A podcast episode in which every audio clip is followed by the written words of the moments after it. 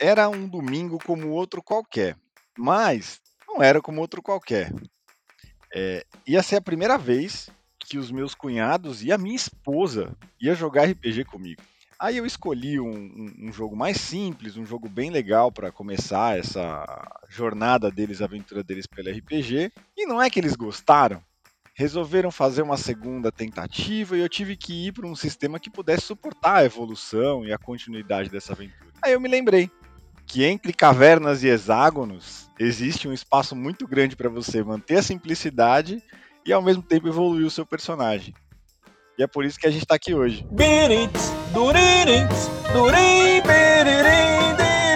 Oi, quer café? Café com quê? Café com dungeon. Bom dia, amigos do Regra da Casa. Estamos aqui para mais um Café com Dungeon, na sua manhã com muito RPG.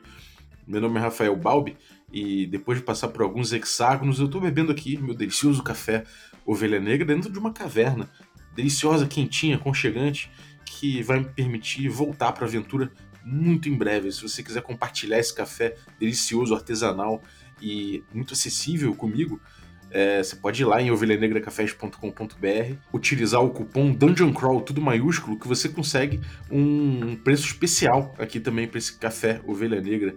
E se você tiver aí o cupom especial, do, dos assinantes, aí fica mais fácil ainda. É, se você quiser se tornar um assinante, picpay.me barra café com dungeon e ajuda a gente a bater a próxima meta. A gente hoje vai falar de Caves and Hexes com um cara que teve a primeira experiência mestrando esse jogo recentemente, que é o Kobe, que mandou nossa introdução aqui. Foi exatamente assim que, que é exatamente isso que eu queria perguntar para ele, cara. Como é que foi a experiência dele com Caves and Hexes? Bem-vindo, Bruno Kobe!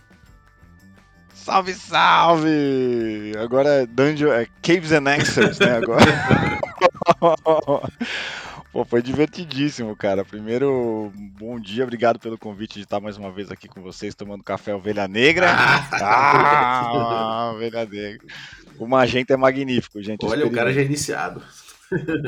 já, já sou iniciado, bicho. E foi, foi, foi bem assim mesmo como eu descrevi na introdução. Na verdade, é, a minha esposa tinha combinado, ela falou, cara, eu queria ver, vamos ver da gente jogar um pouco de jogar junto e tal. E é uma, ela não é do mundo, né, uhum. do RPG. E aí começam as primeiras dicas já, né? Porque foi um. Muita gente acho que tem essa coisa de querer jogar com as pessoas que estão tá mais próximo e tal, e não é todo mundo que se, se uhum. candidata. Uhum. Cara, eu, eu, tenho uma pergunta e... em relação a essa parada aí. Pô, tu é um cara que, quando a gente fala Bruno Cobb, a gente já pensa em. Porra, uma, 15, o cara respira 15 mesas rodando ao mesmo tempo, uma campanha com dragão voando entre elas, e o Kobe ali com bandeiras e organizando uma campanha com 15 mil cabeças, ou uma, sei lá, ou a aventura no Azecos com milhões de pessoas assistindo. E, e cara, como é que é o Kobe mestrando doméstico assim, cara? É, caralho, como é que é né? esse rolê? De, de, de cueca, de cueca, abrindo a geladeira de cueca, né? Existe esse cara? Existe, bicho, existe muito esse cara. E, e, esse cara, ele só. Esse cara que a galera conhece dos eventos, que de bandana, pulando pra cima e pra baixo, organizando mesa, é, ele só existe porque existe esse outro Kobe que joga muito com as pessoas uhum. que ama, assim. É, e tem, tem, tem essas mesas mais homéricas e épicas, assim, que são mesas que eu carrego há muitos anos, né? É, tem uma mesa que a gente joga de. É nem, nem tem sistema mais essa mesa, de tanto que a gente já, já, já mexeu nela. Mas são, são quatro pessoas que jogam comigo desde a época do, do colégio, assim. E, e a gente, lógico, teve grandes hiatos, mas hoje em dia a campanha rola pelo Telegram e tem dois personagens que são divindades, tem outro. E todos eles têm poderes absurdos. Assim. A gente teve que ir por uma coisa meio fate, assim, de tanto. os, os, modificadores já não davam conta do sistema, uhum. assim. Então a gente tá jogando pelo Telegram.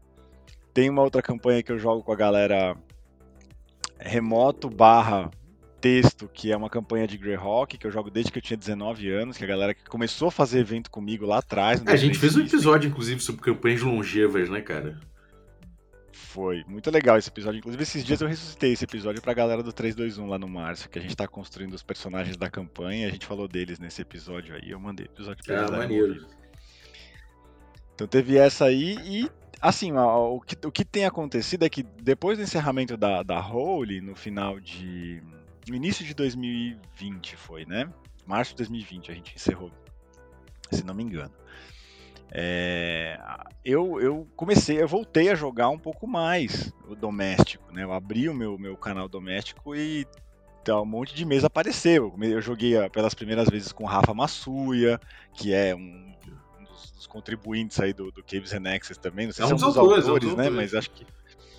Então, um dos autores, o Rafa, é, foi a primeira vez que eu joguei é, é, com o Rafa. A gente jogou uma campanha curta com ele. Depois eu comecei a jogar Seven Sea com um amigo também das antigas, com o Vasco, e com o Will, e com o Phil, e com o Gibes.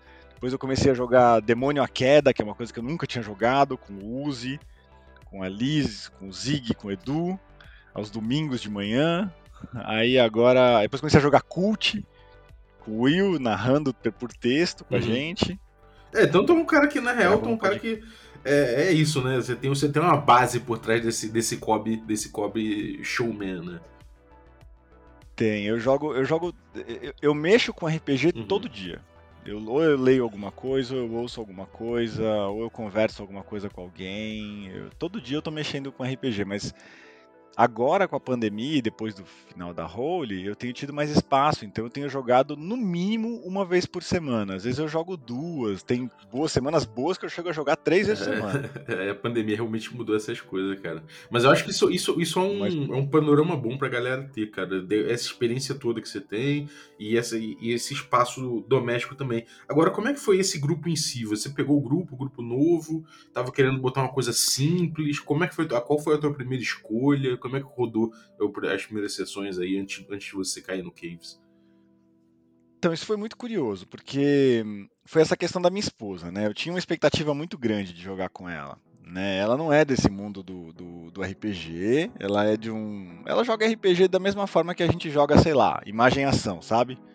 É, sei lá, jogo da vida, War. é- Ela é uma jogadora casual. Me acompanha por causa da paixão que eu tenho pelo negócio e tal, mas ela joga como joga qualquer outra coisa. Então eu tinha uma expectativa muito grande de, de putz, legal, ela vai jogar, tá afim de jogar. Então eu nunca forcei muito a barra.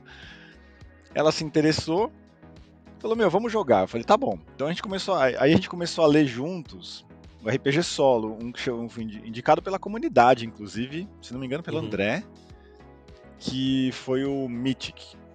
Que é o, aí, aí lemos juntos o Mythic, o livro inteiro. Ela não é muito afeita a planilhas, né? E a, a promessa do Mythic é que você não vai precisar preparar, nem, nem precisa de um mestre. A gente poderia jogar juntos. Só que aí ele troca a planilha do jogador é, por um monte de outras planilhas para você tocar um jogo de RPG solo. Aí ela falou, putz, lemos, mas eu acho que não é esse, esse o caminho. Você não quer narrar para mim? Eu falei, pô, Uhum. narro. Mas parte da diversão do jogo é você ter outras pessoas jogando com você, a composição coletiva, né? Então vamos convidar alguém para jogar contigo. Aí ela falou: ah, eu queria ver se meu irmão não quer jogar. E a, e a, a namorada, né? Um abraço pro Eto e pra Letícia, que vão escutar a gente aqui. Eles toparam também. O Eto era, quando era mais jovem, era jogador de Tibia, também jogador de Uhum. videogame. E aí, então, ele tem os paralelos do RPG da fantasia medieval que ele encontrou no, no videogame. E a Letícia foi a que teve a maior surpresa, assim, porque é, ela nunca tinha jogado, não é, nunca tinha nem assistido Senhor dos Anéis, ela não era, não era, não era fã, né, de, de- de fantasia medieval, assim. Ela não tem nem rei. Quando eu falo um orc, ela não sabe que é um orc. Quando eu falo um goblin, não sabe que é. Tu tem que mostrar pra ela o que é a imagem de um orc ou de um, ou de um goblin, porque ela É até é. bom, né? É legal, é divertido. E, e- Mas foi uma surpresa muito grande, porque dos três, a Letícia foi a que mais se empolgou, assim. da- da- Que doideira, é. Isso, isso acontece, né, cara? Isso é uma parada que, que é comum às vezes. Você, não espera, mas a pessoa, pela novidade, ela se encanta até mais, né? Foi isso. E aí eu tinha acabado de receber o, o Ti- Tiny Dungeon da, da Retropunk Uhum. em português, né? Tinha sido muito bem recomendado pela comunidade do, do, do café também, na internet e tal. Eu li ele. Bem, li assim, né? Livro de RPG, sabe como é que a gente lê? A gente lê a parte de como criar personagem, lê a parte de como é que é o combate e as, e as aventuras, e depois o resto Uhum. é consulta, né? E para quem já está acostumado também, você tira de letra, né? Você, vai, sabe, você sabe onde procurar as coisas que você fica com Sim. dúvida, assim.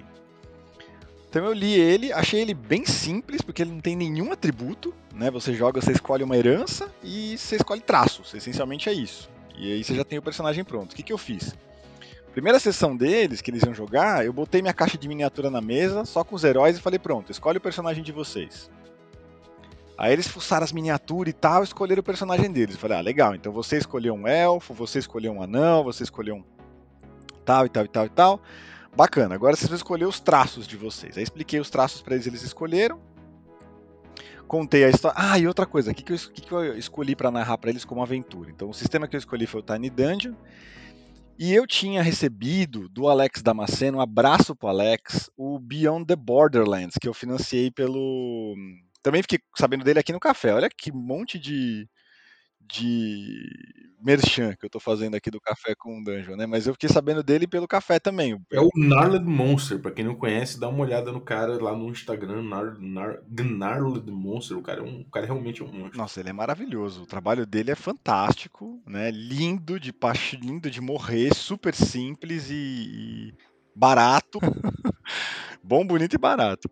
E eu tava meio que na paixão, falei, cara, eu quero improvisar um negócio, e tava com essa pegada USR e tal, que eu tô descobrindo agora, né? Descobrindo agora, tô explorando mais profundamente agora, falei, vou narrar Beyond the Borderlands pra eles. Aí montamos, expliquei para eles qual era o cenário, que onde é que eles estavam, que eles estavam no Vale Perverso, que eles estavam indo lá atrás de grana, que eles estavam né, sem grana nenhuma, pobretão, iam precisar arrumar um trampo, que, que aí eles escolheram os personagens, o Eto estava jogando ele já sabia mais ou menos as classes por causa do Tibia, ele queria jogar com druida. E aí a, as meninas escolheram uma jogar, as duas jogarem, uma jogou de elfa, mais mais guerreira maga assim, e a outra jogando uma de elfa mais uma elfa mais ladina. Sem esses nomes ainda, né? Só com os nomes do Tiny Dungeon ali, com as características uhum. e os traços.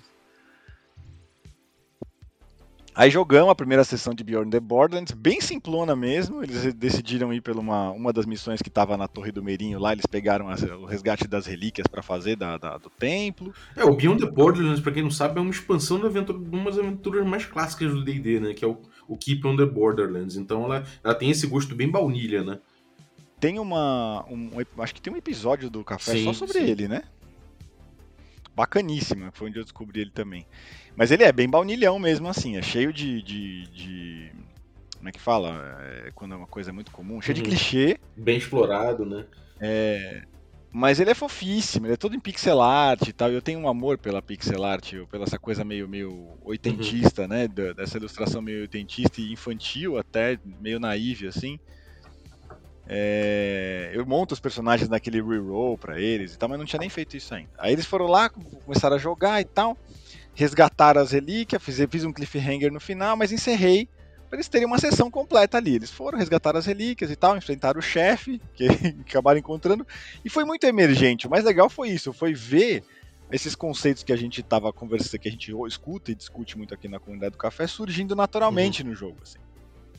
Então, com começo, meio e fim. Eles, putz, legal, eles foram. Não, não chegou a encerrar o arco, se, se dizer assim, mas eles terminaram resgatando as relíquias e ficou. Paramos o jogo eles iam voltar com as relíquias para a cidade. É, não forcei muita coisa, não. Deixei, deixei o jogo uhum. acontecer, assim, né? Sem, sem, muito, sem muito ilusionismo, assim. deixei eles, eles cuidarem da, da, ritmo, da, da, da, aventura, assim. É, tem, tem, como era uma one shot, de uma certa forma eu tive que dar uma conduzidinha às vezes, uhum. mas pouca coisa, assim. É, eles mesmos sacaram mais ou menos a coisa do timing, né? Eles tinham umas 3, 4 horas para jogar, no máximo. E a gente passou muito tempo, muito tempo, passou uns, uma meia hora, 40 minutos montando as planilhas para eles entenderem os traços e tal. Aí terminou, aconteceu o que eu mais queria, que era, porra, vamos continuar. É, vitória, né? O melhor feedback que a gente pôde ter, né? Pô, missão cumprida, os caras querem continuar. Aí eu expliquei para eles, falei, ó, para continuar, dá para continuar nesse sistema aqui, mas se vocês quiserem jogar uma coisa um pouco mais longa, ou se vocês quiserem começar a jogar mesmo e tal, é legal a gente pegar um sistema que prevê uma evolução um pouco mais precisa, que tem parâmetros um pouco mais é, granularizados e tal, para vocês sentirem a evolução do personagem, uhum. né? Eles toparam, falaram, ah, legal e tal. Vai perder muito tempo fazendo planilha? Eu falei, não, a gente só vai adaptar a planilha de vocês e na próxima sessão a gente joga atributo e acabou. Porque essencialmente é isso que vocês vão precisar fazer: jogar atributo e distribuir. Uhum. Aí o que, que eu fiz na semana? Na semana eu peguei o aplicativo do Railroad, depois eu até coloco aí pra galera ver as miniaturas que eles escolheram e o eu, eu modelei os personagens dele no Railroad, que é um aplicativo que faz os personagens pixel art, né? Que foi o bom fim do do Day da Enciclopédia que me recomendou. Fica bem maneiro, fica bonito.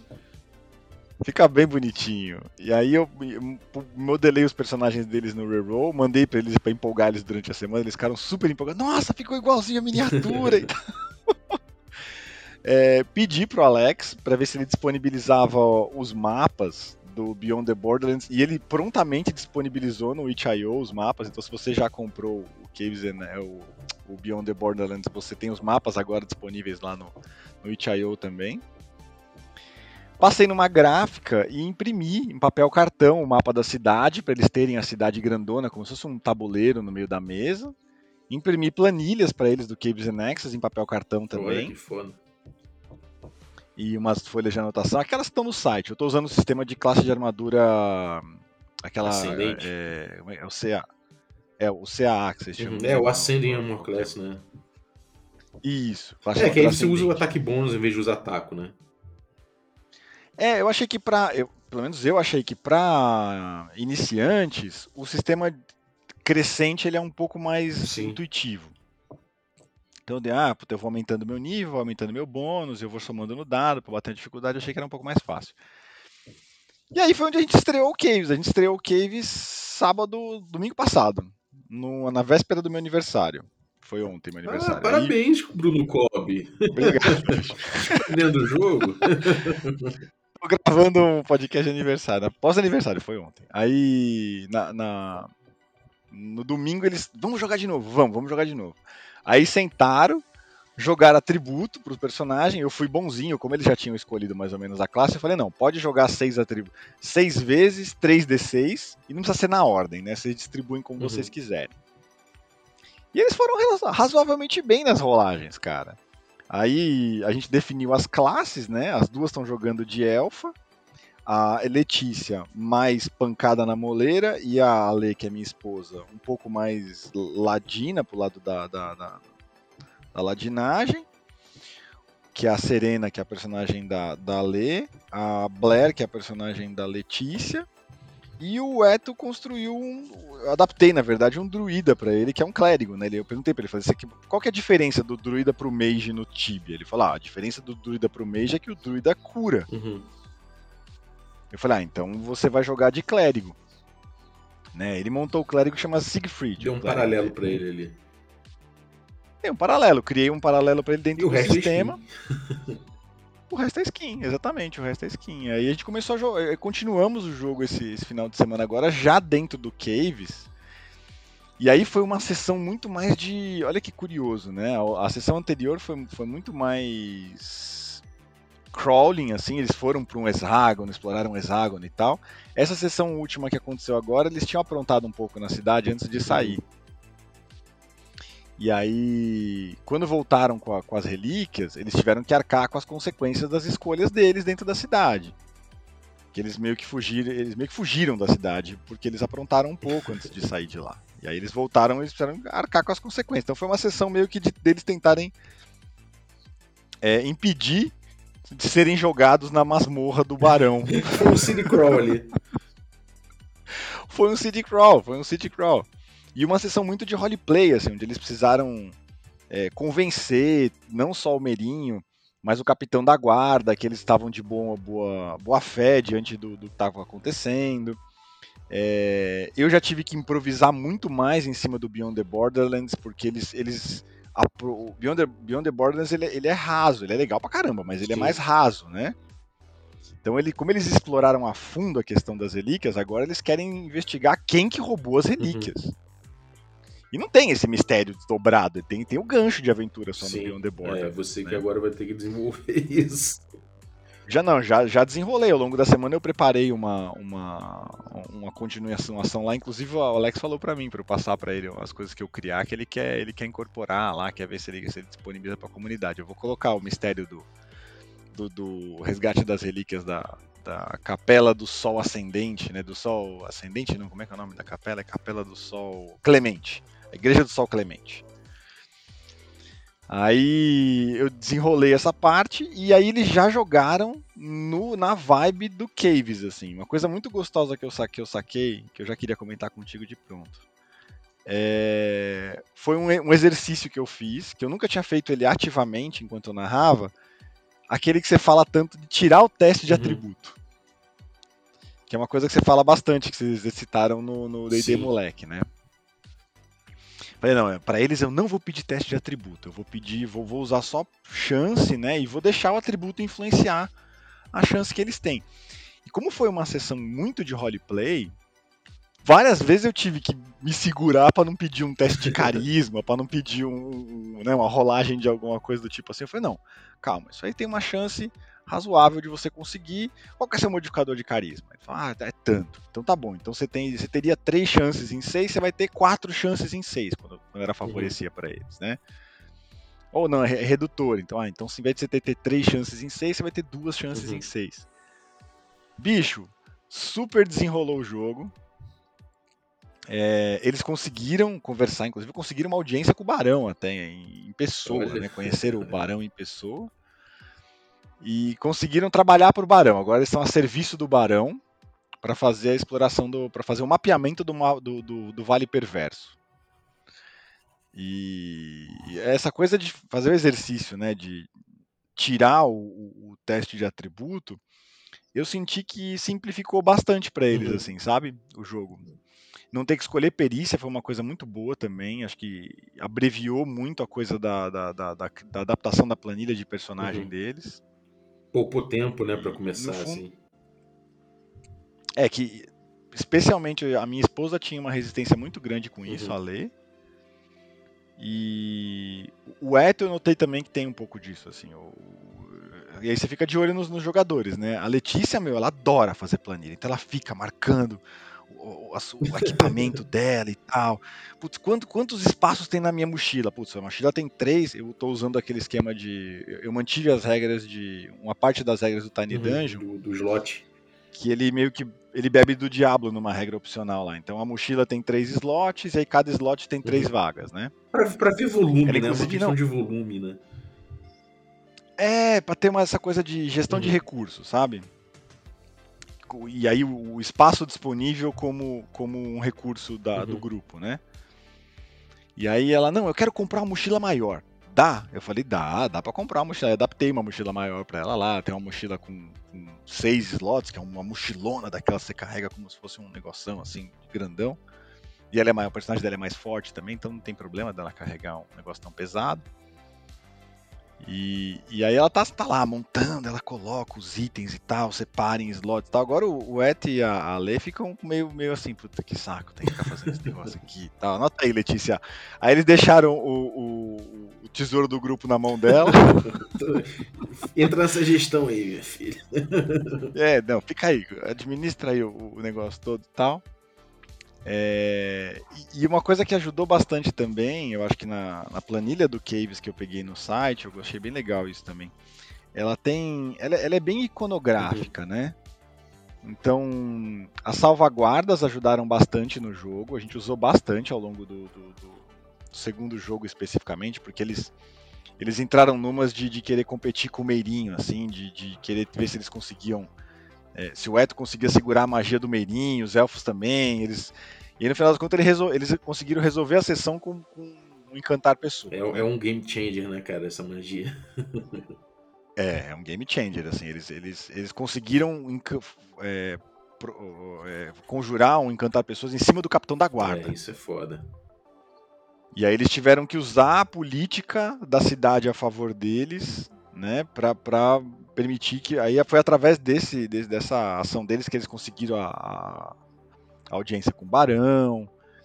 É, foi, foi é, a galera, a galera assim, fala foi... que o. Ah, porque é foda, mago, ou sei lá, até elfo no DD antigo é foda, porque é, começa muito fraco, não sei o que lá. Mas, bicho, tu só tem uma magia. Mas tu olha o Charm Person, quanto tempo o cara ficou, ficou encantado aí? Ainda ele tá, ainda né? tá, ele na verdade. Ele pode virtualmente ficar meses, meses, anos encantado com a mesma magia, porque o, o Charm Person, a duração dele depende da inteligência do alvo. Então, cara, pode passar meses encantado. E outra coisa muito bacana que aconteceu de uma sessão para outra, e eu acho que é muito mérito do Caves isso também, foi o seguinte, quando no Tiny Dungeon você não escolhe uma magia, no Tiny Dungeon você tem magia e aí você diz o que você vai fazer com a magia e o mestre uhum. arbitra ali, né, o que, que você tem que fazer. Você vai ter um dado, dois dados, três dados e tal. Então no primeiro jogo eles tiveram mais liberdade para usar a magia uhum. deles. É, foi, foi, foi, bem bom porque não precisou ficar, não precisou ficar muito preso assim. Então, ah, queria dar um dano, dava o dano, queria proteger, protegia e tal. Aí na, na adaptação de um, do, pro Caves eu falei, ó, vocês vão ter que escolher magia, né? Expliquei como acontecia, dei uma prévia do sistema avanciano, isso tudo por, por WhatsApp, no, na sessão que termina, né, até de uma sessão para outra. A Letícia foi rapidona, ela leu a lista lá do site do Caves e falou, quero mísseis mágicos. Eu falei, beleza. Aí o a Ale escolheu encantar pessoas, ela falou, ah, eu quero encantar pessoas porque eu quero engambelar os outros. Ela é meio uhum. ladina, né? E o. Aí o Eto falou assim, o Eto falou. Ele mandou um GIF de uma magia do Tibia e falou assim, eu quero essa magia. Bruno. Eu, eu entendi qual era a magia. Aparecia o personagemzinho dele, o, o druida no, no GIF assim, e, e, em volta do personagem dele explodia um negócio de fogo, assim, plá, em volta do uhum. personagem dele, assim, nos, nos, quadradinhos em volta do personagem dele. Eu falei, ah, legal, isso aí dá pra fazer no, no, no, Caves, né? Vamos adaptar essa, essa magia para você aí. Como é que é o nome dela? Ele deu o nome da magia lá no, no Tibia, eu não vou saber lembrar de cabeça. Tá, tá escrito na planilha dele lá, mas é um nome meio japonês, sei lá. Aí eu falei, beleza, esse é o nome da magia. É, como é que você quer fazer? Eu perguntei para ele. ele. Mas ele que me falou, é, vamos ver o negócio da magia. Eu falei, vamos. Aí ele mesmo, cara, eu, eu não falei nada. Ele falou, então vamos fazer assim. Ele pegou o quadriculado, né? Pôs o personagem dele no meio e falou assim, ó quem tiver até, até três quadrados de mim aqui, eu jogo. Como, como é que é a da Letícia? Eu falei, ah, a da Letícia ela, ela acerta automático. Mísseis uhum. mágicos, né? É, ela, vai, ela vai jogar um, um, D6 mais um, vai me mostrar em quem que ela vai atacar e deu dano. Acabou, é isso. Ele falou, ah, o dela acerta automático. Eu falei, ah, mas o meu pega várias pessoas, né? Eu falei, é, o seu pega, você vai pegar quem, quem tá em volta. Ele falou, ah, então vamos fazer assim, o meu, eles, o meu eu tenho que jogar para acertar. Ah, maneiro. Pra ver se pega. Aí eu falei, não, vamos fazer o contrário. Você, vamos fazer eles jogarem para se defender. Eles jogam salvaguarda, uhum. pode ser? Ele falou, ah, perfeito, acho que fica legal. Eu falei, então tá bom. Então você vai jogar um D6 mais um de dano igual a da Letícia. Só que a galera, você vai me dizer quem vai pegar esse dano, e aí essa pessoa, onde for pegar esse dano, vai jogar uma salvaguarda. Se ela passar, ela não toma dano. Se ela passar, ela toma o dano que você que você jogar no dado. Pode ser ele falar, ah, fechou, demorou. Aí ficamos. Ele criou uma magia de uma forma muito simples, uhum. assim, sabe? É, é, legal, né? Porque uma, uma das coisas que eu acho mais legais de, desse tipo de sistema, né? Como é o Caves, como é o D&D BX, é que ele te dá... Ele realmente, ele, ele, ele é muito modular, né? Muito fácil você brincar com as engrenagens dele, você brincar com as regras como ferramentas você monta, né? Você pega um paralelo da magia que você já tem ali, você monta uma similar com, com, fazendo essas equivalências, né? É muito simples, é mais simples do que parece, né? É bem mais simples do que parece. Eles imaginam, eles não tinham experiência, né? Em, em jogo, uhum. ele mesmo deduziu. E foi muito. Achei muito legal também que teve essa coisa de olhar pra magia do coleguinha, sabe? Do tipo, pô, pera aí, calma, a minha magia não pode ser muito mais forte uhum. que a uhum. dela. É, então deixa eu ver como é que a dela funciona, e aí eu faço uma mais ou menos uhum. igual.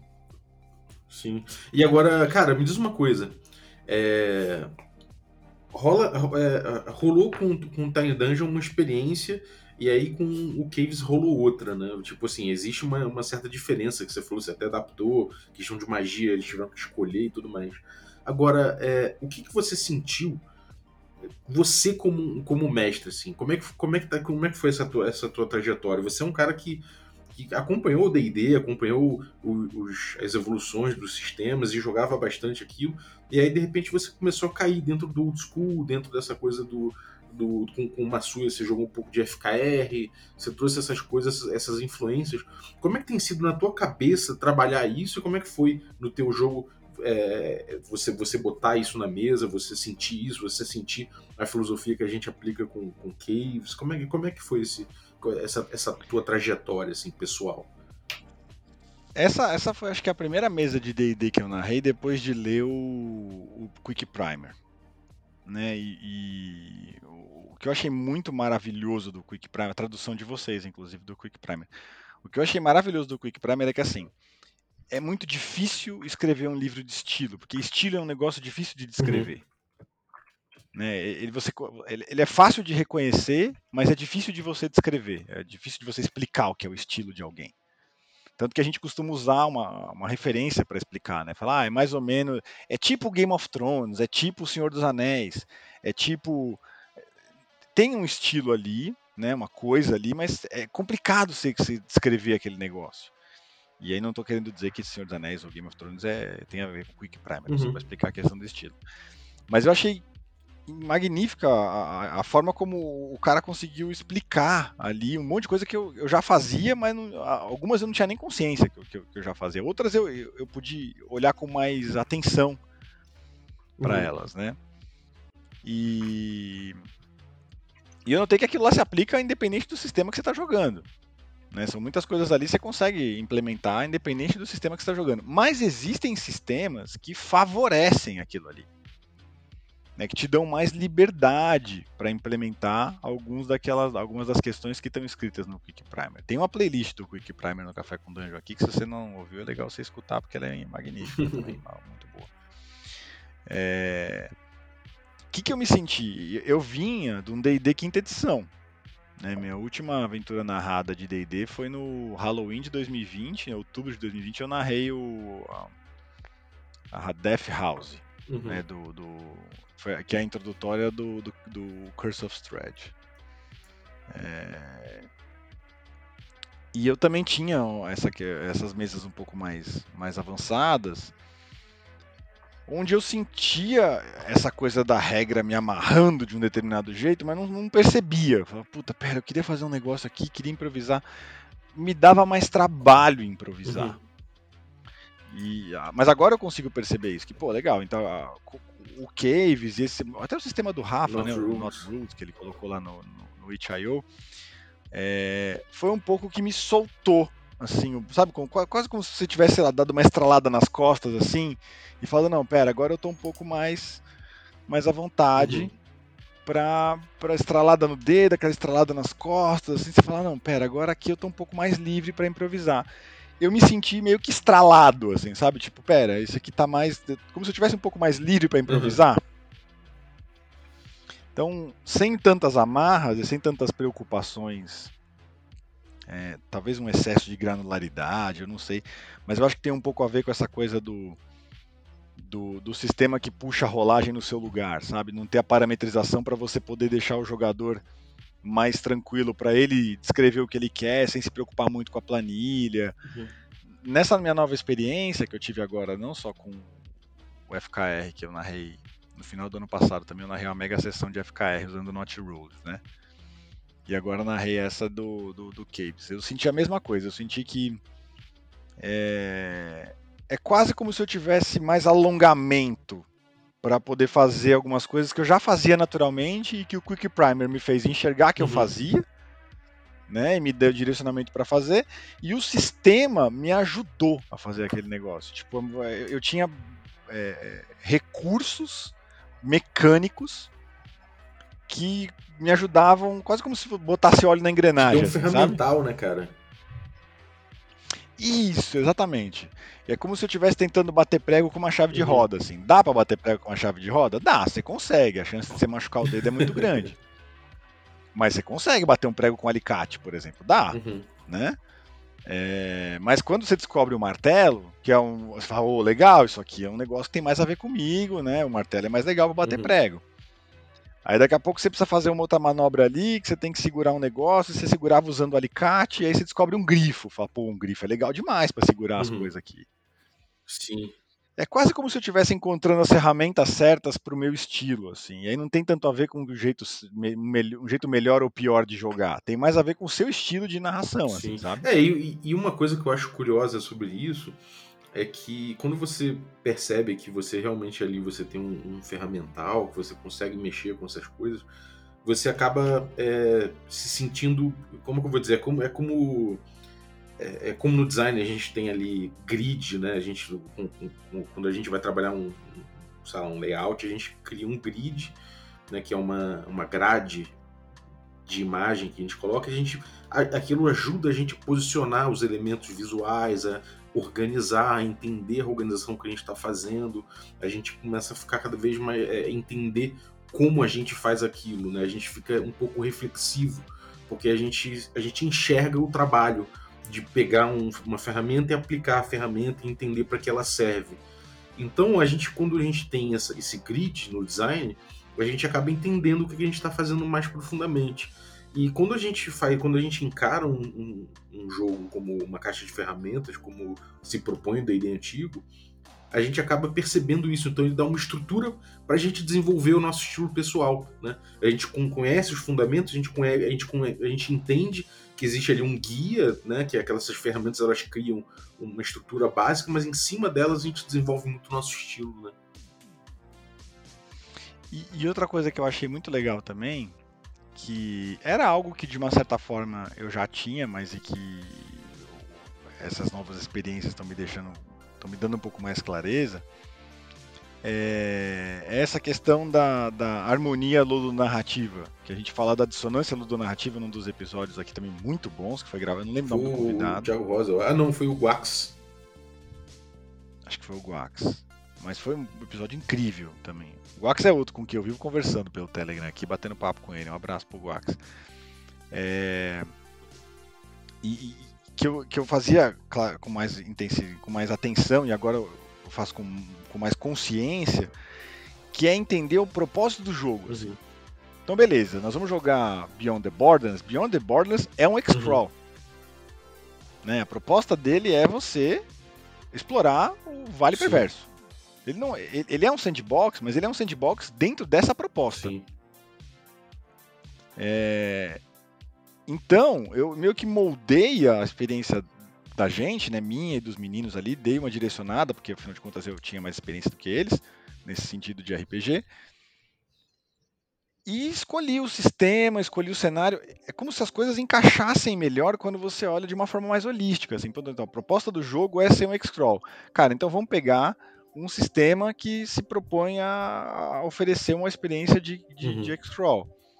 É, vamos, vamos, a outra coisa que a gente escolheu juntos foi o sistema de experiência também, na, na véspera da segunda uhum. sessão. Que a gente.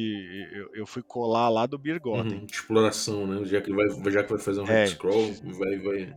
Exatamente, vamos ganhar XP por exploração, vamos ganhar XP por não sei o quê, e eles escolheram também ter XP por objetivo dos uhum. Então eles têm as missões deles particulares de cada personagem, e quando eles vão se aproximando das missões deles, eles querem que a gente vá premiando o XP. De... A gente monta uma tabelinha lá e tal, e eles, eles vão, vão seguir essa, essa, esse, esse parâmetro que a gente criou coletivamente. Mas eu acho que isso que você falou, né, de vocês, e aí eu tô, é, o que eu estou tentando fazer aqui é dar os dois, os dois espectros, né? Vocês como designer olhando de forma holística para quem vai jogar aquilo lá, mas para quem vai viver a experiência, eu acho que não cabe só para o uhum. narrador isso, tem que caber para os jogadores também quando eles têm mais experiência, de tentar moldar a experiência deles de acordo com essa visão mais holística também. Então, putz, espera, qual que é a proposta desse jogo? Faz sentido a gente botar Caves and Axes nessa proposta de uhum. jogo que a gente quer administrar aqui? Vai ser um jogo mais político, vai ser um jogo mais de roleplay, vai ser um jogo mais de...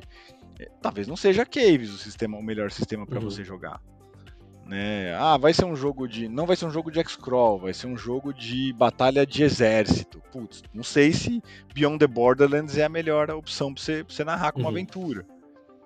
Né? E, e, assim por diante. Olhar para o jogo né, com um pouco mais de critério técnico, que eu acho que é muito do que o, o Café com Dungeon me fez olhar nesses últimos tempos, me ajudou a, a, a, não só viver, mas a ter experiências que são mais harmônicas, né? No, no sentido me, me, requerem menos preparação, ou seja, me exige que eu me prepare muito uhum. menos. É, me dá mais espaço para improvisar, que é uma coisa que eu adoro fazer, do meu estilo, né? Improvisar muito. Mas quando eu quero me aprofundar em alguma coisa, por exemplo, quando eu quero desenhar o mistério da, da, da, do das relíquias roubadas, eu fui no, no rastro de Cutulo pegar as regras de criação de uhum. mistério. Falei, puta, legal, que é uma coisa muito que o FKR me trouxe. Né, de, ah, puta, legal, vamos olhar os livros como se eles fossem caixas de ferramenta. Mas que o que Primer fala disso também, de um certo uhum. grau, né? É, o FKR tem mais a pegada de, de, de, extrair isso da, da ficção, da literatura, do mundo fictício, né? É. é. E eu, a, a gente usou isso, a gente não, né? Eu usei o, o rastro para desenhar o mistério de trás para frente, que é como o rastro uhum. propõe né? E, e, usando os elementos que eles já tinham explorado para compor o mistério. É... Isso encaixa na parte narrativa do uhum. jogo. Né? O sistema agora, por exemplo, o Caves, ele não tem a mesma dinâmica que o rastro tem. O rastro depende de perícia, Sim. por exemplo. E aí eu vou ter que adaptar para a realidade deles. Como eles, eles têm um perfil mais investigativo e tal, se eles começarem a pender um pouco mais para o lado da investigação, talvez eu monte um módulo de, de investigação para eles aqui, mas ah, por enquanto eu não sinto necessidade. Eles estão conseguindo fazer isso, segurar essa parte investigativa, é, como se ele fosse uma, uma side quest do jogo deles. A quest principal deles é explorar o Vale uhum. Perverso, sabe?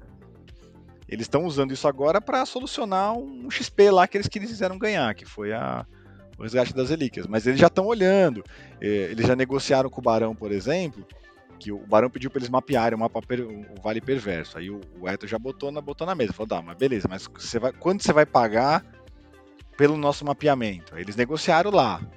Falaram, ah, legal, então cada hexágono é tanto de terreno aqui, então quando a gente mapear um hexágono inteiro, você vai dar quanto de ouro? Aí vai ser tanto. Aí eles negociaram lá, tanto não, mas tanto é muito e tal, e fecharam uhum. um acordo.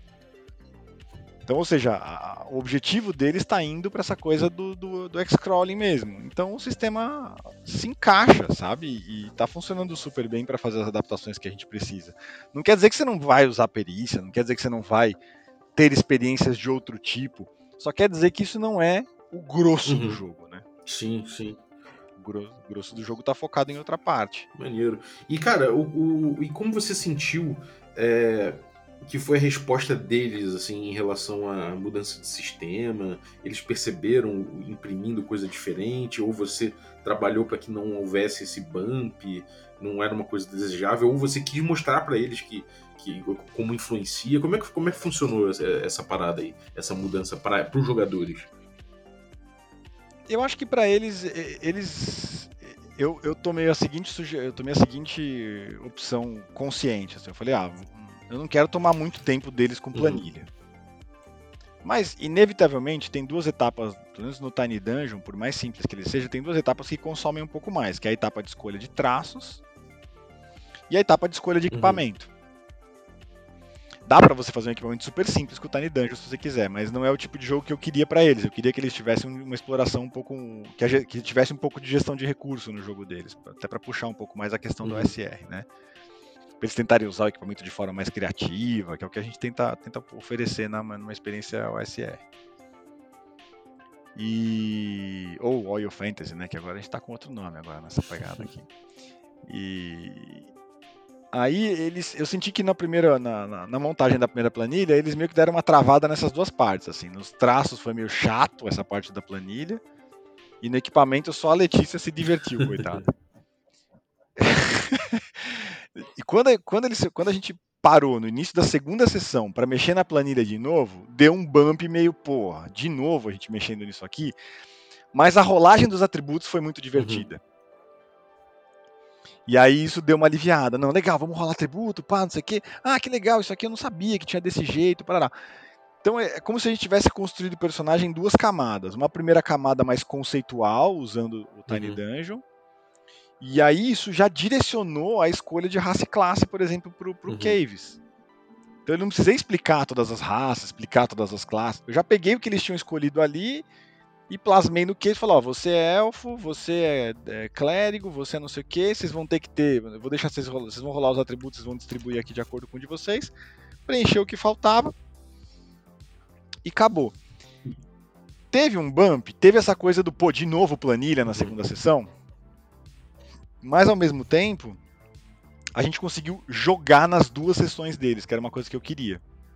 Eu queria que eles tivessem uma experiência de jogo desde o começo da. da, da, da... E, e, que é uma coisa que às vezes não dá tempo da gente fazer quando a gente tenta fazer tudo numa sessão Sim. só. Pô, às vezes você leva duas horas para construir personagem. Às vezes se você faz um. Se a gente tivesse feito.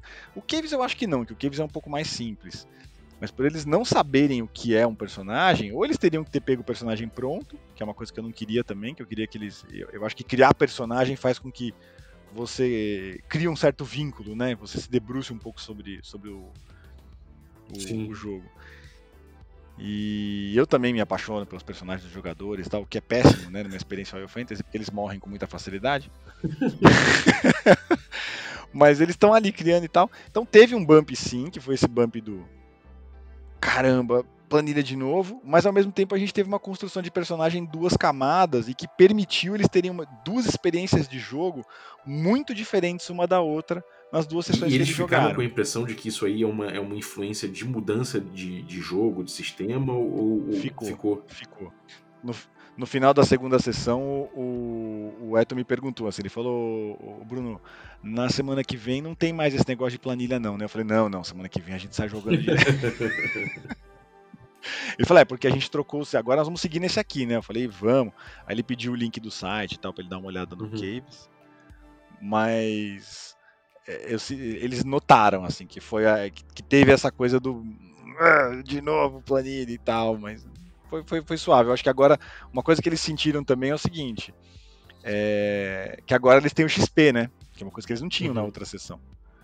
Então, é, no final da segunda, por exemplo, ele já. Olha, quanto é que deu de XP essa, essa, esse negócio aqui que a gente jogou uhum. hoje?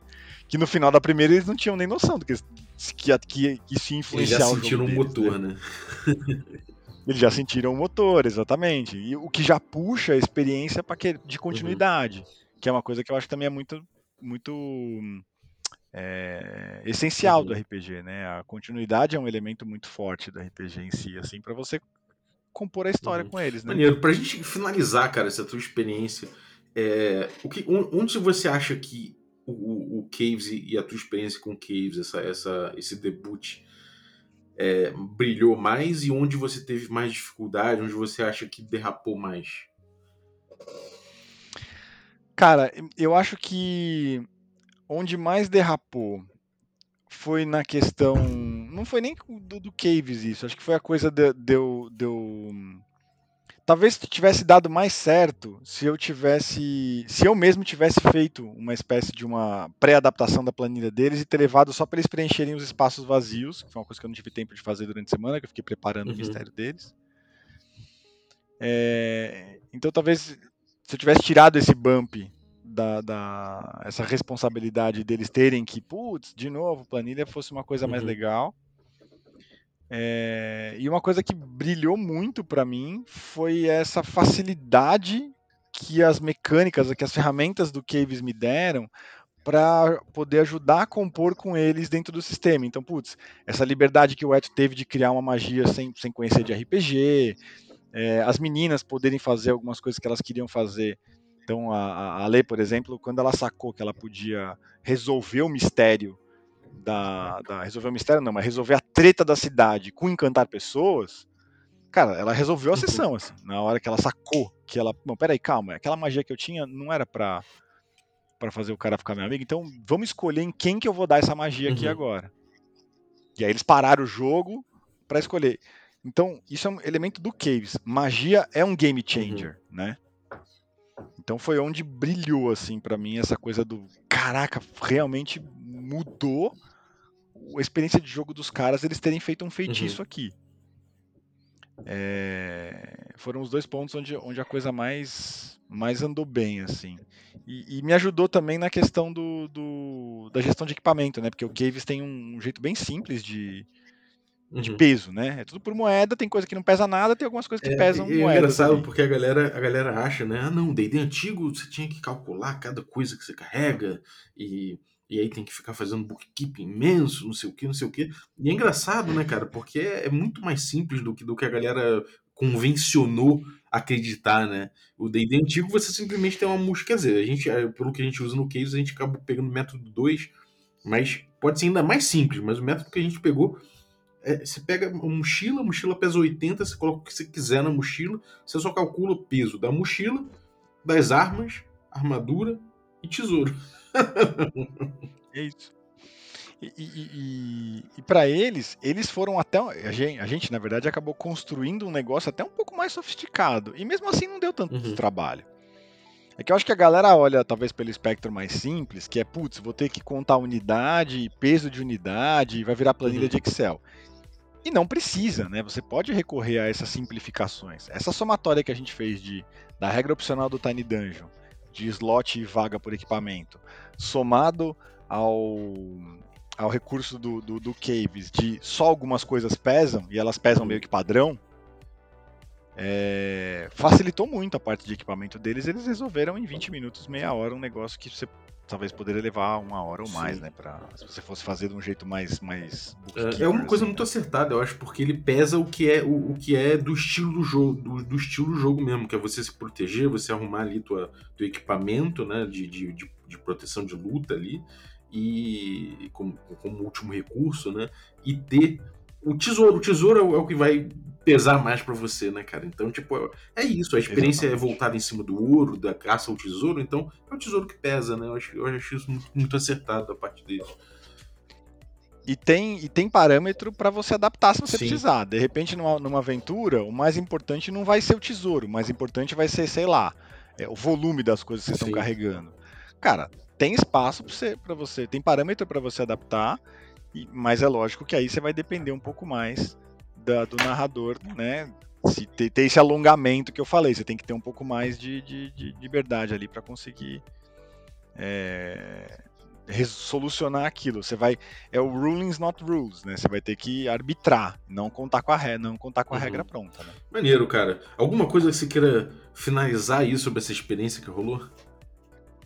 Cara, eu vou agradecer vocês, na verdade, toda a comunidade, não só você, mas toda a comunidade do café, porque eu comentei até ontem isso lá no grupo, que a gente brinca, né? Que depois que a gente toma do, do, do café da ovelha sagrada de Gygax, aqui no, no, no Café com Dungeon, a gente direciona a nossa experiência de jogo, não sei, pelo menos pra mim.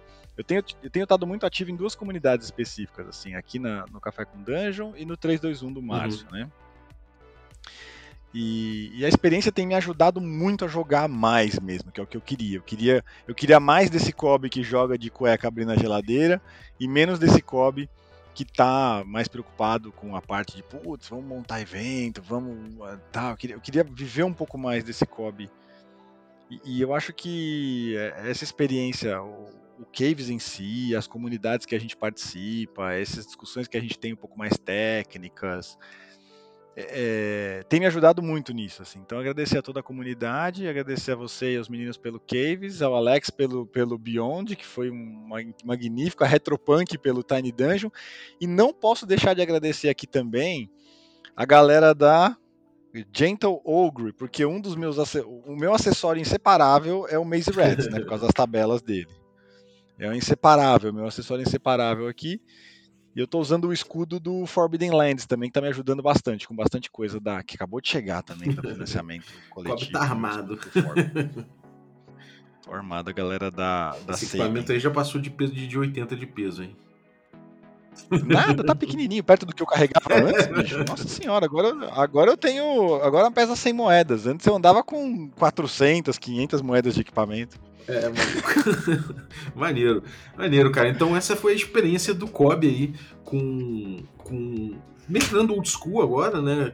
É, Voltando, voltando para essa para esse estilo e pegando caves aí pela primeira vez para experimentar isso, para botar em prática bastante coisa aí que a gente que a gente conversa bastante, né? E pô, cara, fico feliz de você ter curtido, tá é, experimentando, tá vendo pra onde serve pra você, onde não serve, o que, que você puxa daqui, o que, que você puxa de lá, que eu acho que é muito.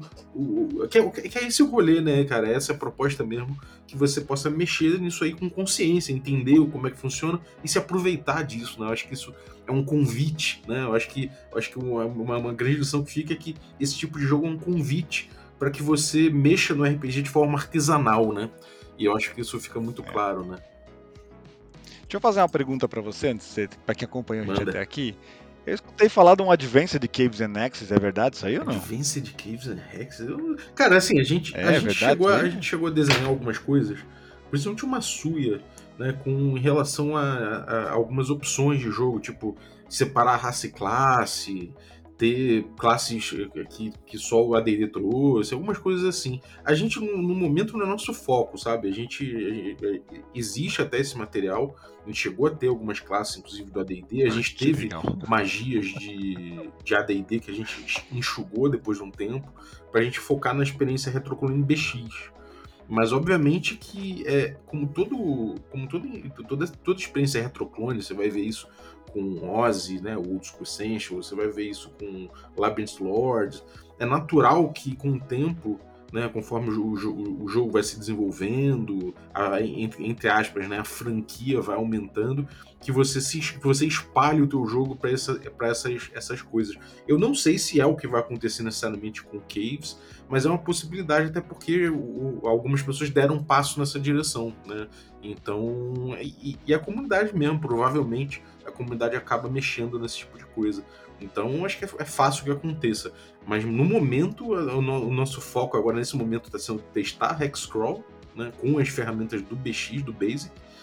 Ou seja, é, não é, não é avançado, na verdade, a gente está trabalhando a base, né? A gente está tá no terreiro ali, trabalhando a base da parada mesmo para ver para onde estica, para onde para onde a gente consegue é, é, puxar né, a experiência um pouco um pouco para a gente do Caves e não necessariamente para o Basic, né? Então, aos poucos a gente vai sentindo que a gente vai deixando de ser um, exatamente um retroclone para ser justamente o que a gente propõe, né? Que é uma, um redesenho à luz do que o D&D se propõe a ser, que é uma caixa de ferramenta, né, a partir do, da visão do, do, do, Quick Primer, né, do, do Quick Primer for Old School Gaming.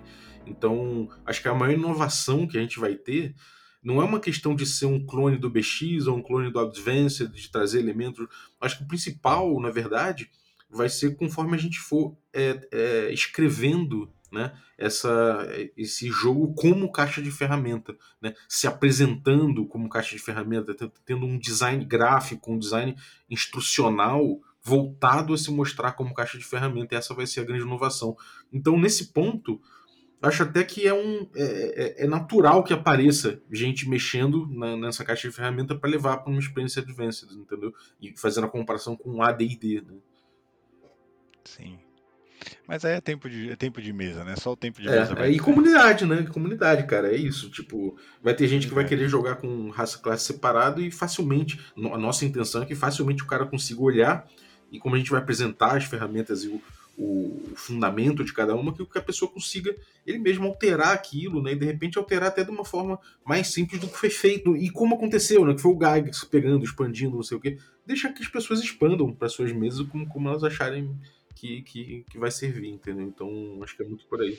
Cara, eu acho que e outra coisa bacana, legal de dizer também, antes da gente encerrar, desculpa te, me alongar, mas é, a minha experiência em Biergotten me ajudou muito também a, a, narrar caves de uma forma um pouco mais, mais elástica. É, e já tem coisa na minha mira aqui, cara. O Neverland provavelmente vai ver mesa com caves anexos. E talvez eu, eu tô com outro projeto paralelo aqui que eu não posso falar muito dele, mas talvez o Caves vá, vá, vá já tem acho que uns dois projetos pro Caves aqui, vai ter mais assunto para nós discutir na Porra, comunidade. maneiro, cara, maneiro, bom saber. Tem as magias da Jazz, né, que nós estamos criando Sim, já. É, é. O Beer agora com magia criada pelo Kobe. É isso, cara, é, é, é, porra, isso é muito, isso é muito legal, cara, ver a comunidade criando e usando, usando as ferramentas, né, então, acho foda. Que massa. Obrigado pelo convite, gente. Bom, bom café e até a próxima. Logo, logo eu tô por aí, que agora eu já, vi, já tenho cadeira cativa aqui no, no, no Bem-vindo sempre, cara. Então, obrigado e valeu aí por, por dar essa chance pro Caves aí, pro, pro nosso rolê. E, bom, queria agradecer você que ficou ouvindo a gente aí até agora. Muito obrigado aí pela tua audiência e muito obrigado também aos nossos assinantes, a galera que torna possível essa aventura.